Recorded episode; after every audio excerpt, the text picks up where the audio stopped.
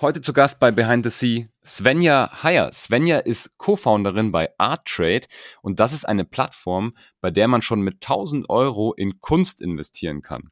Wie genau das möglich ist, erfahren wir natürlich alles gleich im Podcast. Wir haben auch darüber gesprochen, wie denn Svenja überhaupt dazu gekommen ist, dass sie sich mit Kunst als Anlageklasse beschäftigt. Darüber haben wir natürlich auch gesprochen, wie man denn so am Kunstmarkt äh, ja generell sein Geld vermehren kann und sich dann natürlich auch dort ein, ein anständiges Portfolio aufbauen kann. Später haben wir auch darüber gesprochen, wie sie so ihren Tag gestaltet, wie sie als junge Gründerin ja ihren Tag sozusagen meistert, dass sie sehr routinenorientiert auch ist und einen sehr, ja, sag ich mal, nicht strikten, aber einen sehr strukturierten Morgen hat, in dem sie versucht, verschiedene Bausteine immer nach der, ja, nach dem Motto Better Done Than Perfect einzubauen, was das alles für Themen sind und was sie da so empfehlen kann. Das gibt's alles auch gleich im Podcast. Und wir haben uns natürlich auch darüber unterhalten, wie sie das C-Level sieht, also wie sie jetzt als jemand, der eine Company mit äh, den Mitgründern zusammen aufbaut, wie sie das Thema Top-Level-Management sieht. Alles das gibt's jetzt im Podcast. Gehen wir gleich rein. Let's go! Behind the Sea der Atreus Podcast. Ich bin Franz Kugelum, Direktor bei Atreus und im Behind the Sea Podcast blicken wir gemeinsam hinter die Sea-Level-Bühne. Svenja, willkommen im Podcast. Hey Franz, vielen lieben Dank, dass ich da sein darf. Legen wir gleich los. Magst du dich einmal kurz vorstellen und den Zuhörenden auch sagen, was du aktuell machst? Ja, sehr gerne. Also ich bin Svenja Heyer, eine der Mitgründerinnen von Artrade. Um, ähm, Artrade ist ein Fintech und äh, um hier vielleicht direkt kurz in den Pitch zu gehen, aber ich glaube, dann kann man sich am besten was drunter vorstellen, auch wenn der Name Artrade natürlich schon ein bisschen was verrät. Aber ja, mit Artrade ermöglichen wir es privaten und auch institutionellen Anlegern wie Banken, Family Office etc. Äh, an den Werken, äh, sich an den Werken der renommiertesten Künstler zu beteiligen und an der Wertentwicklung zu partizipieren. Also unsere Mission ist es, Kunst investierbar so zu machen, so einfach wie, wie Aktien investierbar sind. Okay. Also sehr spannend. Ich verfolge so ein bisschen den Investmentmarkt auch so für Collectibles und gucke mir aber jetzt nicht irgendwie im Detail irgendwelche, weiß ich nicht, Designertaschen oder Uhren an, aber man guckt natürlich so, was gibt es an Neues, an Investitionsgütern, sage ich jetzt einfach mal. Und Kunst ist ja was, was absolut schwierig, also zugänglich ist. Wenn man da niedrig einsteigen möchte, dann muss man schon sehr, sage ich mal, in Künstler und Künstlerinnen gehen, die wahrscheinlich eher so aufstrebend sind oder gerade neuer Markt sind, wo man das noch kriegt. Aber Erklär mal so ein bisschen, was für Kunst gibt es da bei euch? Weil es gibt wahrscheinlich nicht jede Kunst und ähm, dann vielleicht auch nochmal so ein bisschen differenzieren, weil es gibt ja jetzt auch NFTs und digitale Kunst und solche Sachen. Also auf was konzentriert ihr euch denn da? Ja, also sehr gute Frage vorneweg. Warum ähm, Kunst? Warum Kunst mit Art Trade äh, wäre dann vielleicht die nächste Frage. Aber ja, also Kunst mhm. an sich ist einfach eine sehr attraktive Assetklasse und wir sprechen davon Blue Kunst, das kommt auch so aus der Aktienwelt, ähm, mhm. den, den Blue Chips, also es sind wirklich die renommiertesten Künstler und natürlich auch Künstlerinnen der Welt, so die Top 100. Und okay. warum? Ähm, und wenn man sich das Ganze erstmal sehr unemotional anschaut, äh, dann ist es einfach eine Assetklasse, die sehr renditestark ist, ähm, unabhängig, krisenresistent, auch insbesondere im Moment eben spannend. Ähm, und ja, das sind so die rationalen finanziellen Vorteile, die die Kunst bietet. Schaut man sich da den ähm, Art Price 100 an, also das ist der Index der Top 100 Künstler. Über die letzten Jahrzehnte hat er konstant den S&P 500 mhm. outperformed. Okay. Ähm, Zusätzlich neben diesem finanziellen, was wirklich spannend sein kann, bietet Kunst aber, ähm, und das sieht man bei vielen unserer Investoren, die setzen erstmal die rationale Brille auf, aber dann ist das einfach ein sehr nettes Add-on zusätzlich, dass Kunst eben auch, und ich nenne das auch dann sehr gerne die emotionale Rendite bietet, weil ähm, wir uns auch auf die Fahne geschrieben haben, wirklich den Kunstmarkt ähm, zugänglich zu machen, auch Wissen zum Kunstmarkt zu teilen, zu den Entwicklungen am Kunstmarkt dann natürlich auch zu Künstlern, ähm, Künstlerinnen, ihren Werken. Und ähm, jedes Werk, jeder Künstler, jede Investition, ähm, darf man es dann bei uns auch nennen, ähm, ja, bringt einfach eine ganz besondere, interessante Geschichte mit, zusätzlich zu den Zahlen, die man dem Ganzen geben kann. Okay. Ja, ist interessant. Ich glaube, das ist ja, also investieren ist bei, für viele Leute auch ein psychologisches Thema. Es gibt ja Leute, die sagen, ich möchte nur Immobilien, weil da weiß ich, was es ist und da kann ich reingehen oder so und habe halt irgendwie dieses Betongold. Andere, glaube ich, kommen mit, mit Aktien gut klar. Jetzt gibt es noch Krypto und alles Mögliche. Wie ist es denn, also beim Aktienmarkt ist es so, der ist ja wahnsinnig effizient. Ich kann jeder Minute nachgucken, so ungefähr, was meine Aktien gerade wert sind das stelle ich mir jetzt, oder ich weiß es einfach nicht, bei Kunst ein bisschen schwieriger mhm. vor. Woher weiß man denn den aktuellen Wert von Kunst und also und wie kommt man da oder wie kommt ihr da dran? Also wir fokussieren uns momentan noch primär auf Unikate. Heißt, das Werk gibt es wirklich nur ein einziges Mal. Heißt, okay. den wirklich eins zu eins Marktwert kann man dem Ganzen nur geben in dem Zeitpunkt, wo wir es kaufen und dann mhm. natürlich, wenn wir es auch wieder verkaufen.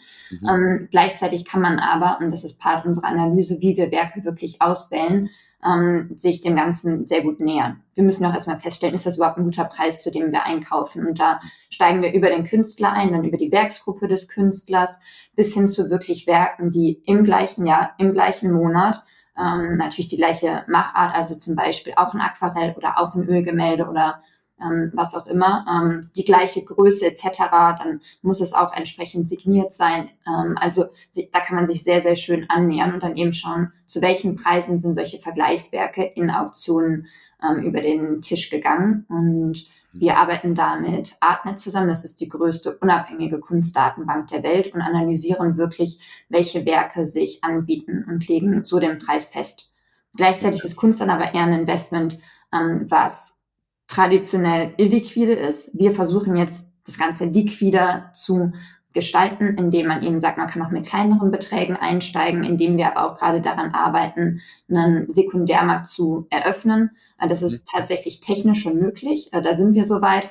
Aber rechtlich sind wir momentan in einer Grauzone, ähm, wo wir sagen, deswegen gehen wir noch nicht mit einem Sekundärmarkt live. Wir haben bestimmte Wettbewerber, die haben das schon gemacht und wenn ich es richtig gesehen habe, dann jetzt auch wieder zurückgezogen. Also da sieht man, da äh, ist Deutschland, die EU einfach gerade noch in so einer Erfindungsphase, aber das wäre auf jeden Fall auch das Ziel, ähm, dass man es ähm, so aufsetzt, dass man auch damit handeln kann. Ich glaube aber, es ist auch schon ein genialer erster Schritt, Kunst einfach mit so kleineren Beträgen zugänglich zu machen und sich so sein eigenes Portfolio gestalten zu können. Okay, verstehe. Also gehen wir mal vielleicht so ein bisschen in die, ja, in die Customer Experience rein oder so. Mhm. Ähm, also erstmal, was ist denn ein kleinerer Betrag? Also mit wie viel Geld kann ich bei euch einsteigen? Ja, ab 1000 Euro kann man einsteigen. Okay, das ist tatsächlich äh, machbar, würde ich sagen.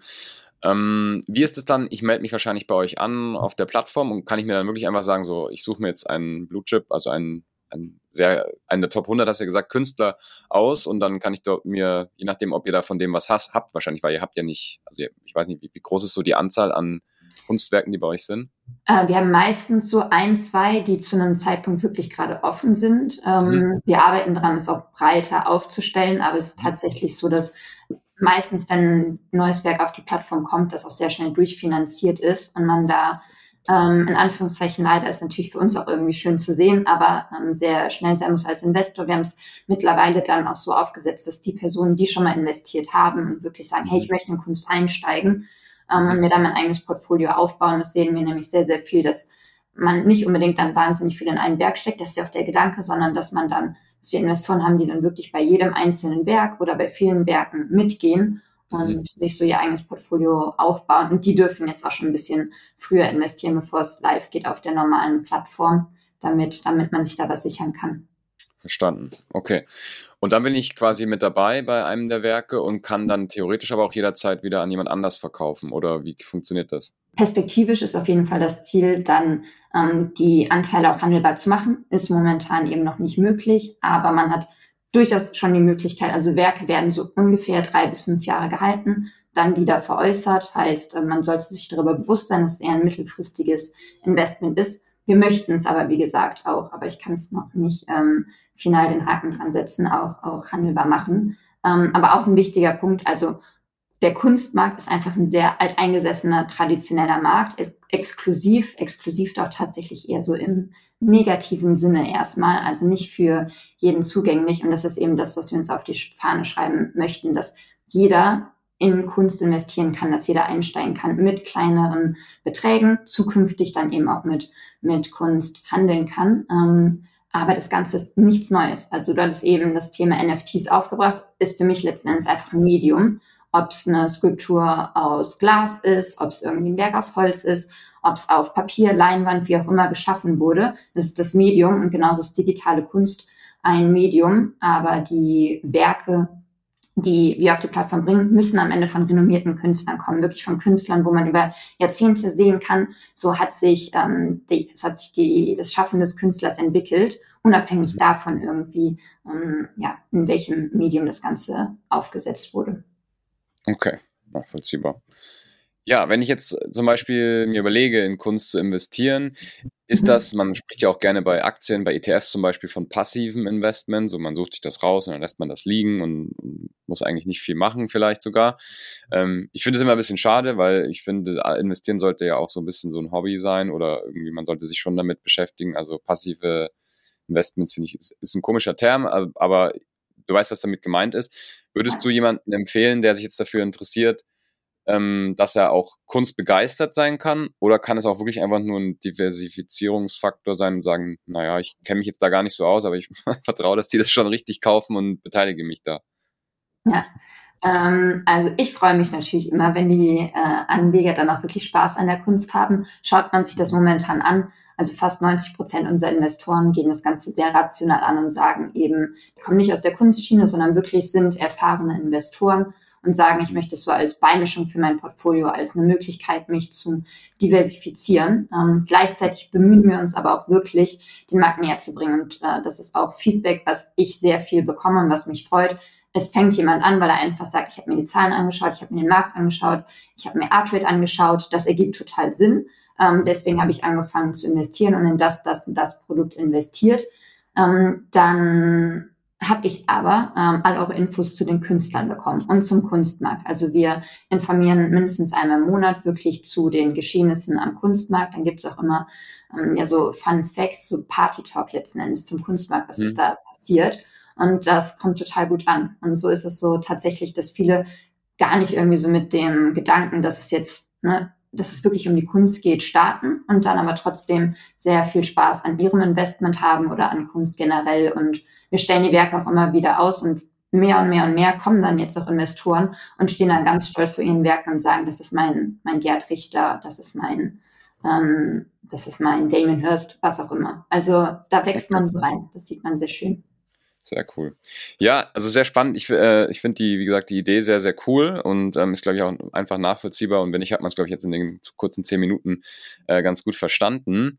Jetzt schauen wir uns mal an, wie bist denn du da hingekommen? Weil, wie gesagt, es ist jetzt nicht unbedingt ein Medium, was man vielleicht auch im, im jüngeren Alter ähm, auf, dem, auf dem Schirm hat, wenn man anfängt zu investieren. Hattest du einen Bezug zu Kunst oder wie hat sich das ergeben, dass du da in diese Szene reingerutscht bist? Ja, also ja, ich habe mich schon immer für Kunst interessiert, aber eher so aus ästhetischen Aspekten. Also schon, dass ich gerne ins Museum gehe und dass ich auch wirklich merke, dass mich die Künstler, ähm, die Geschichten hinter Werken interessieren. Ähm, war auch immer hier brav bei den Museumsfreunden in Köln und in Düsseldorf. Mhm. Aber ja, also so dieses ganze Thema Kunstmarkt, das war sehr weit weg. Das war dann irgendwie immer spannend, so, oh, wow, das ist so und so teuer. Aber mehr hat man nicht drüber nachgedacht oder habe ich nicht drüber nachgedacht. Das war so die eine Seite. Und investieren war tatsächlich auch schon immer was, was, also das habe ich sehr früh gestartet. So mein erstes Werkstudentengehalt habe ich auch früh angefangen, äh, das dann noch anzulegen. Ähm, meine äh, Mutter kommt auch aus der Bankenwelt, heißt, das wurde uns dann immer vorgegeben und es war irgendwie ja, was, was, was man halt macht. War, war jetzt nicht unbedingt was, wo ich wahnsinnig viel Spaß dran hatte, aber das war irgendwie ähm, was, äh, was einfach Sinn ergibt. Und ähm, ja, so ähm, als dann, als ich meinen Mitgründer kennengelernt habe mit der Idee, hat es einfach direkt geklickt. Das hat für mich direkt Sinn ergeben, diese, diese zwei Welten zusammenzubringen.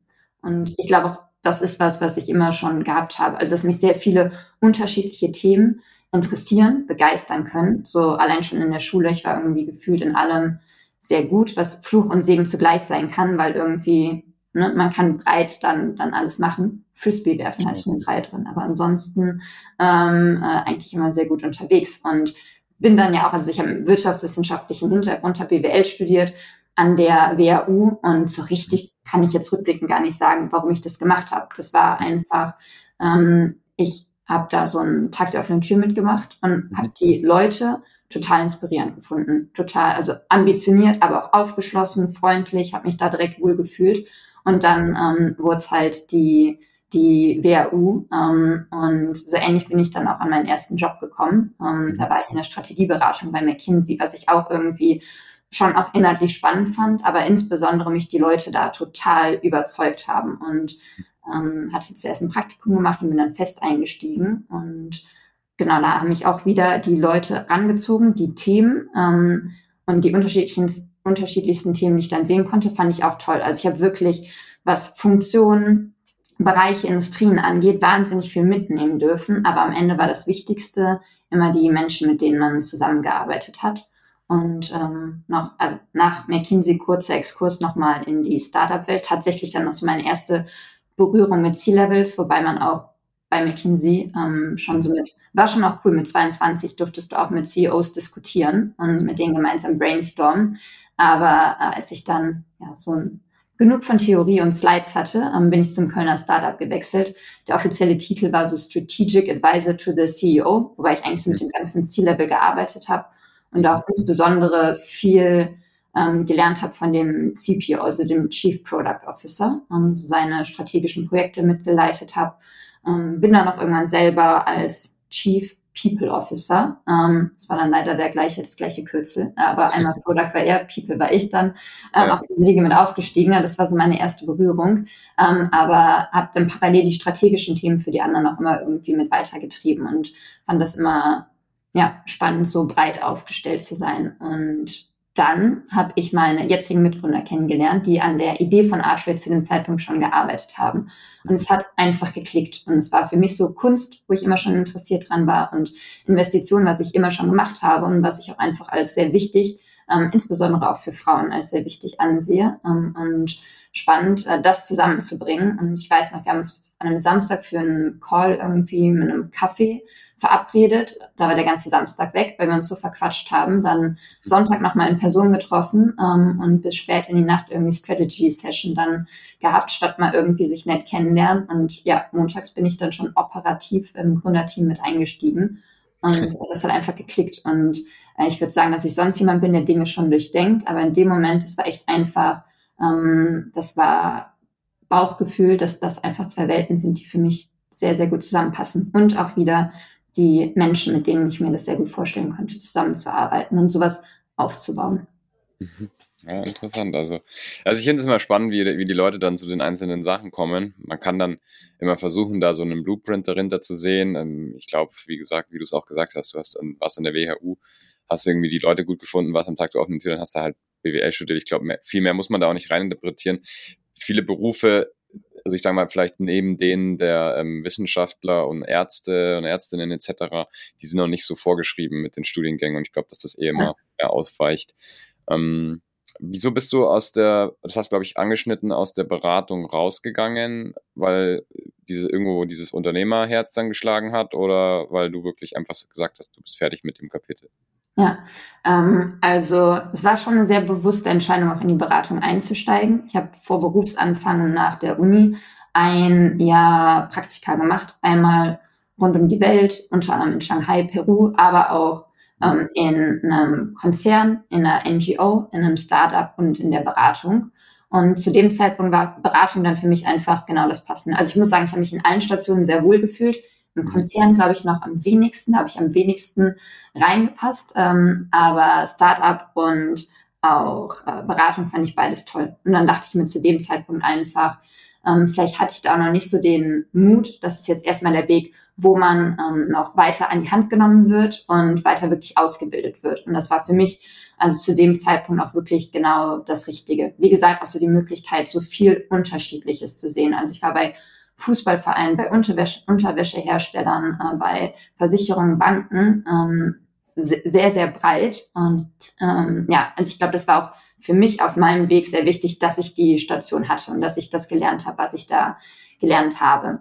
Hab mhm. dann aber auch irgendwann gemerkt, dass es so gekribbelt hat und dass dann doch so dieser Beratung, du bist beratend. Du bist nicht derjenige, du bist nicht der Macher, du bist eben derjenige, der sagt, man sollte mal. Es war eher theoretisch sehr, sehr slideslastig. Und ähm, irgendwann habe ich gesagt, das ist jetzt so für mich der Zeitpunkt, ähm, wo ich weiß, ich muss jetzt den Absprung finden und es ist jetzt für mich genau das Richtige, auch wirklich ins Umsetzen und ins selber machen zu kommen. Okay, nachvollziehbar auf jeden Fall. Ähm, ja, spannend. Also wie, wie muss man sich das vorstellen? Ähm, wie gestaltest du deinen Tag? Wie sieht so ein Tag aus? Ich habe immer mal wieder auch ähm, jüngere Gründer und Gründerinnen da. Dann habe ich Leute da, die sind im Top-Level, Konzern, große Unternehmen, mittelgroße Unternehmen. Und ich finde es immer recht spannend, so zu sehen, wie die sie ihren Tag gestalten, weil jeder ist da ja unterschiedlich. Ähm, fangen wir mal an mit dem Morgen. Ja, ähm, also so grundsätzlich am Morgen, aber auch über den ganzen Tag hinweg, vielleicht auch nochmal da anknüpfen an die Beratung, echt was, was ich gelernt habe. So eins meiner Mantren, ähm, better done than perfect, äh, was in vielen Bereichen zutrifft. Ähm, ich verantworte bei uns auch das ganze rechtliche Setup äh, bei Artrade. Da nicht, da bitte immer 100 äh, Prozent. Ähm, da reichen noch nicht 99,999 Prozent, da müssen es 100 Prozent sein. Aber bei vielen anderen Sachen äh, reicht auch mal deutlich weniger und dann lieber früher testen, ausprobieren und ähm, ja über Iterationen dann zum besten Ansatz zu kommen. Was mir echt gesagt nach der Beratung erstmal sehr schwer gefallen ist. Da war es, du warst irgendwie so ne, sehr theoretisch unterwegs. Das musste dann perfekt sein ähm, und dann hast du es für die Umsetzung weitergegeben. Und ähm, das war für mich ein Riesen-Learning, als ich dann aus der Beratung rausgegangen bin. Und seitdem auch was, was ich auch, wenn es um Routinen etc. geht, für mich selber versuche, immer wieder im Hinterkopf zu behalten. Ähm, auch was, was ich gemerkt habe so, de, so spannend und äh, abwechslungsreich das Gründerleben ist, ist zu einem gewissen Grad, wenn man die andere Seite davon ist natürlich auch, dass es eher instabil ist und ähm, du viel firefightest und kein Tag ist irgendwie wie der andere. Weswegen mir persönlich Routinen auch einfach super wichtig sind, weil man okay. eben, ne, so, du weißt nie, was irgendwie auf dich zukommt es ist eher äh, unvorhersehbar, unvorhersehbar und instabil. Und durch so Routinen habe ich die Möglichkeit, für mich dann da die Stabilität reinzubringen und genauso die Balance zu haben. Nur Stabilität und Vorhersehbarkeit und Routine fände ich wahrscheinlich auch langweilig. Mhm. Ähm, aber so der Mix ist halt das, was für mich persönlich dann sehr, sehr gut funktioniert. Und gerade dann so der Morgen, dich schon aufgesetzt zu haben, bevor du in den Tag startest, ist mir da echt wichtig. Ähm, und ich habe so ein paar Punkte, die ich eigentlich immer irgendwie drin habe. Aber auch da wieder better done than perfect. Also momentan habe ich jetzt irgendwie, ich glaube, über die letzten ähm, vier, fünf, sechs Monate sieht mein Morgen eigentlich immer gleich aus. Aber ich habe auch mal Phasen, da kriege ich das speziell jetzt irgendwie nicht hin und es ist auch okay. Und so Elemente sind für mich immer Bewegung, Achtsamkeit und dann auch Verbindung. Und ähm, ja, ganz, ganz konkret, momentan sieht es wirklich so aus, dass ich um 7 Uhr entweder beim Cycling auf dem Fahrrad sitze, äh, auf der Yogamatte bin, schwimmen bin, ähm, ein Hit-Workout mache und ähm, ja, mich wirklich schon morgens auspower und dann mit guter Laune auf dem Fahrrad wieder zurück. Dann kriegt man auch die ersten Sonnenstrahlen mit. Ähm, okay. Und das Gefühl habe, ich habe echt was geschafft an dem Tag und ich habe mich bewegt. Ich bin aber auch jemand, ich weiß, abends würde ich es nicht mehr hinbekommen. Dann verzettel ich mich doch irgendwie am PC oder bin dann zu faul nach einem anstrengenden Tag so weiß ich, dass ich es auf jeden Fall schon hinbekommen habe und bin dann schon so ein bisschen ähm, stolz, bevor man irgendwie weitermacht. Dann Achtsamkeit ist momentan wirklich Atemübungen. Ähm, ich weiß um die Benefits von Meditation ähm, und versuche mich da auch immer mal wieder dran. Aber so wirklich so dieses, ich finde es total bewundernswert, wenn es jemand komplett ungeleitet hinbekommt. Schaffe ich persönlich einfach nicht. Ähm, so Atemübungen, bei denen man dann sich zumindest auf den Atem konzentriert und in bestimmten Mustern atmet. Das klappt für mich aber ähm, echt gut.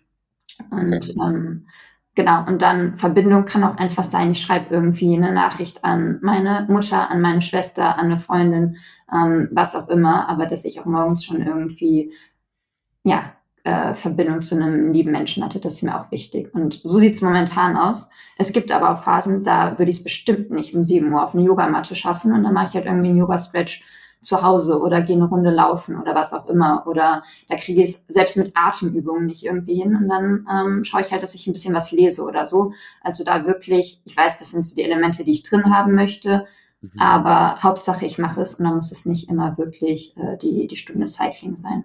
Ja, es ist sehr gut. Ich finde es äh, interessant, dass du dir eher die Elemente vornimmst und nicht eine komplette Routine, so wie sie halt ablaufen muss, weil das wird ja dann manchmal zum Zwang. Und dann mhm. ähm, ist man sozusagen schlecht gelaunt oder startet nicht gut in den Tag, wenn man quasi die Routine nicht vorher gemacht hat. Und ja. das wäre ja dann eher so eine Abhängigkeit von der Routine ja. und nicht sozusagen eine, eine Routine als Enabler. Das ist irgendwie, finde ich, ist ein Unterschied. Das ist ja, interessant. Ja, das ist ein interessanter Tipp. Cool. Also achtest du sozusagen, also würde ich jetzt mal draus ableiten, auch sehr stark auf so Gesundheit, Ernährung, Sport und solche Sachen, oder? Mhm, schon, ähm, weil ja ich wirklich auch für mich merke, dass es mir besser geht. Also ich versuche, wie gesagt, die Flexibilität drin zu haben, wenn es dann mal einen Tag nicht funktioniert oder in einer anderen Form ist, das ist auch nicht so tragisch. Aber ich mhm. merke einfach, dass es mir danach an dem Tag besser geht und ähm, dafür, ähm, dafür lohnt sich das dann auch. Und auch noch, also ähm, wenn man es direkt morgens macht, ich hinterfrage es da noch selten. Also man muss eigentlich so genau den Zeitpunkt treffen, wo man noch nicht mit sich selber diskutieren kann, sondern es ist irgendwie so non-negotiable, keine Ausrede, einfach machen. Ähm, weswegen ich zum Beispiel auch mit Yoga und Laufen angefangen habe. Also das waren zwei Sportarten, mit denen ich so richtig gestartet bin, bevor ich bei McKinsey eingestiegen bin, weil ich einfach für mich wusste, ich werde jetzt viel reisen, viel in irgendwelchen Hotels sein und viele davon haben irgendwie ein Gym, genug aber auch nicht. Und bevor ich dann die Ausrede habe, ja, ich bin auf Reisen und es geht nicht, dann machst du halt was, wo du einfach nur Laufschuhe brauchst oder irgendwie eine Matte und es überall machen kannst. Mhm. Und ähm, ja, wenn es dann immer nur zehn Minuten sind, aber auch gut. Ich weiß, dass ich mich danach äh, besser fühle und wie gesagt, ähm, die Instabilität kommt ja dann so durch den Tag, äh, da hilft die Routine vorneweg. Hm. Ja, das ist auch ein guter Tipp mit den Laufschuhen und Yogamatte. Ich war, ja auch in der Beratung und ich habe auch relativ zügig gemerkt, ähm, sobald ich ne, irgendwie dann ein Gym brauche oder irgendwas anderes, dann mache ich die ganze Woche keinen Sport, sondern es muss quasi auf dem Boden oder halt irgendwie immer zugänglich sein, sonst mache ich es nicht. Ja. ja, genau. Ja. ja, wir kommen langsam schon ans Ende. Ich habe noch eine ähm, essentielle Frage und zwar du, mhm. du oder ihr baut ja jetzt zusammen auch eine Company auf und ich frage meine mhm. Gäste und Gästinnen natürlich immer, was ihr Blick auf C-Level ist, auch vielleicht so ein bisschen in die Zukunft geblickt. Also was äh, früher hatte man natürlich eine sehr hierarchische pyramidale Struktur im Unternehmen, da wurde das Organigramm aufgebaut und ganz oben waren sozusagen die Geschäftsführer, Geschäftsführerinnen, C-Level, also die Gesamtverantwortlichen sozusagen. Ist es immer noch so? Kann man Organisationen mittlerweile anders, besser oder, oder schlanker oder flacher aufbauen? Oder wie siehst du das Thema Management und was sind vielleicht auch so Fähigkeiten? Das ist eine lange Frage, aber ich formuliere sie mal so. Was sind vielleicht auch so Fähigkeiten fürs C-Level? Also wie siehst du es und was sind vielleicht so Fähigkeiten in der Zukunft? Äh, sehr spannende Frage. Ähm, habe ich mich jetzt schon eine Weile nicht mehr so richtig mit beschäftigt, aber ich habe mir so Thema Organisationstheorie ähm, wie kann man Teams aufsetzen, ähm, schon mal detaillierter angeschaut, auch mal so den Case, den, die Case Study von der Firma, die komplett alle Hierarchien abgeschafft hat, damit auch irgendwie super bekannt wurde. Und ähm, am Ende lief es gar nicht gut und sie mussten äh, wieder zurück. Und deswegen ähm, jetzt auf die Gefahr hin, dass das auch irgendwie nicht die äh, coolste Antwort ever ist, aber ich glaube, dass Hierarchien durchaus auch ihre Berechtigung haben, ähm, durchaus Sinn ergeben, zu organisieren und ähm, ja dann auch bestimmte Aufgaben einfach zu orchestrieren. Und ähm, glaube gleichzeitig, dass gerade im C-Level selber, das ist eher so eine Translator, also du bist derjenige, du gibst die Vision, du gibst die Richtung vor, ähm, Management-Ebenen dann grundsätzlich auch so die Translator sind vom C-Level zu den regulären Mitarbeitern. Ähm, und das ist deswegen gerade im C-Level, ähm, also ich will jetzt gar nicht sagen Generalisten, aber so Expert Generalists geben muss. Ähm. Kam jetzt letztens auch nochmal ein super spannender Artikel von Charlie Munger, der rechten Hand von Warren Buffett raus, der mhm. so der Inbegriff vom Generalist Expert war äh, oder Expert Generalist. Egal, ähm, steht ja. richtig im Artikel. Ja. Und ähm, ja, dass man irgendwie, das ist letztendlich so dieses Teammodell. Du musst tiefer gehen können, du musst aber auch einfach breites Wissen haben. Und ich glaube, das ist wichtig. Du brauchst ein breit aufgestelltes ähm, C-Level und dann deine Experten drunter. Ähm, ich glaube aber, Hierarchie ist da auch irgendwie wieder ein trauriges Wort irgendwie. Also das soll trotzdem kollaborativ sein. Und egal auf welchem Level du bist, solltest du die Möglichkeit haben, ähm, mit, mit jedem irgendwie über Ideen zu sprechen und mhm. Ideen einzubringen. Cool. Finde ich äh, spannender Gedanke. Ja, also ich sehe das auch ähnlich. Ich habe jetzt ja mit vielen, vielen Leuten jetzt schon gesprochen in, in diesem Format und ich habe auch immer mehr den Eindruck bekommen, dass dieser Multiplikatoreffekt, den man ja hat als ein Managerin oder ein Manager, das heißt, du kannst, es geht nicht mehr darum, wie gut du sozusagen in der Sache bist, also ein Sales Manager zum Beispiel muss nicht mehr der beste Seller sein, ist natürlich praktisch, wenn die Person das auch gut kann, Aber es ist viel wichtiger, dass deine Multiplikatoraktivität, und das gilt ja in beide Richtungen, also sowohl positive Multiplikation auf dein Team als auch negative. Ja, wenn du natürlich jemand bist, der ähm, dem vielleicht auch gewisse Führungsqualitäten noch nicht so äh, angewachsen sind, dann multiplizieren sich negative Sachen auch immer auf dein Team. Und es hat so ein bisschen, klingt so, wenn man so drüber nachdenkt, ist so fast schon so ein bisschen wie so ein interner Influencer heutzutage. Ja. Nicht, das Wort ist einfach nur neu, finde ich, ähm, aber es gab ja früher auch schon Influencer auf dem Pausenhof und in Firmen und in Sportvereinen oder wie auch immer. Und ähm, das, glaube ich, äh, das dockt da an, was du gesagt hast, irgendwie, dass man zwar Hierarchien braucht, aber es heißt, also es ist, das Wort ist eigentlich falsch dafür, sondern es ist halt einfach nur jemand, der sozusagen der Multiplikator für diese Gruppe an Leuten im Unternehmen ist. Und das sollte halt, finde ich, jemand sein, auch der der guter Multiplikator ist und nicht, also mehr gute Sachen multipliziert als schlechte, sagen wir so.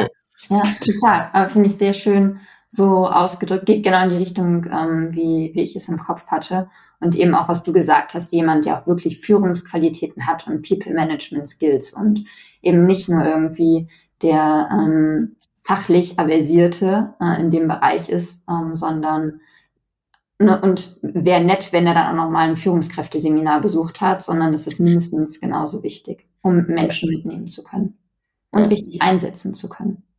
Absolut, ja. Ja, vielleicht noch die, die Superpower. Was würdest du sagen, wenn du so eine Sache aussuchen müsstest, was man im, im C-Level, du hast schon gesagt, Generalist zum Beispiel, aber was würdest du sagen, wäre so eine Superpower? Begeisterungsfähigkeit. Mhm. Na gut. Viele sagen zuhören. Begeisterungsfähigkeit habe ich auch schon öfter jetzt gehört, ja. Sehr gut. Cool. Hey, Sven, es hat echt viel Spaß gemacht. Wie kann man dich erreichen, wenn man mit den Austausch treten will? Äh, ganz einfach über LinkedIn oder über unsere Website artrade.io. Da kann man sich auch ein persönliches Gespräch buchen. Und ich würde mal sagen, in einem Drittel der Fälle sitzt dann auch tatsächlich ich am anderen Ende. Ah, cool. Ja, dann ist es, für mich hat auch LinkedIn funktioniert. Wir linken das natürlich unten in den Show Notes. Ähm, wer äh, dir schreiben will, kommt dann da auf die Seite direkt. Und wer sich nicht traut, wie immer, gerne auch mich fragen. Ich mache mittlerweile auch sehr, sehr viele Intros, auch irgendwie über Mail oder LinkedIn für die Leute, die sich irgendwie dann kennenlernen wollen aus der Podcast-Community, Zuhörerinnen, Gäste oder auch andersrum. Ähm, solange es was Seriöses ist, mache ich das natürlich. Ähm, klasse. Svenja, vielen lieben Dank und schönen Tag dir noch. Lieben Dank dir auch, Franz. Tschüss. Ja, wer jetzt noch zuhört, unbedingt bitte eine Bewertung für den Podcast da lassen. Ich freue mich über jede Bewertung, auch über schlechte. Aber wenn es eine schlechte ist, dann bitte auch einen Kommentar dazu, damit ich weiß, warum es äh, nur ein Stern ist. Und ja, wer sich rund um die Themen Leadership, Consulting, Executive Search und auch On-Demand-Talent, also Interim Management, alles rund um die Frage, kriege ich gerade die richtigen Leute zur richtigen Zeit in mein Unternehmen? Wer sich diese Fragen stellt, gerne mal auf mich zukommen gerne auch einfach anschreiben. Wir können ein Gespräch vereinbaren oder auch kurz, äh, kurz, kurz in den Mailverkehr gehen. Wir bei Atreus und der Podcast wird ja wie immer von Atreus präsentiert, kümmern uns um all diese Themen und stehen da beratend zur Seite und freue mich dann natürlich auch bei jedem Kontakt.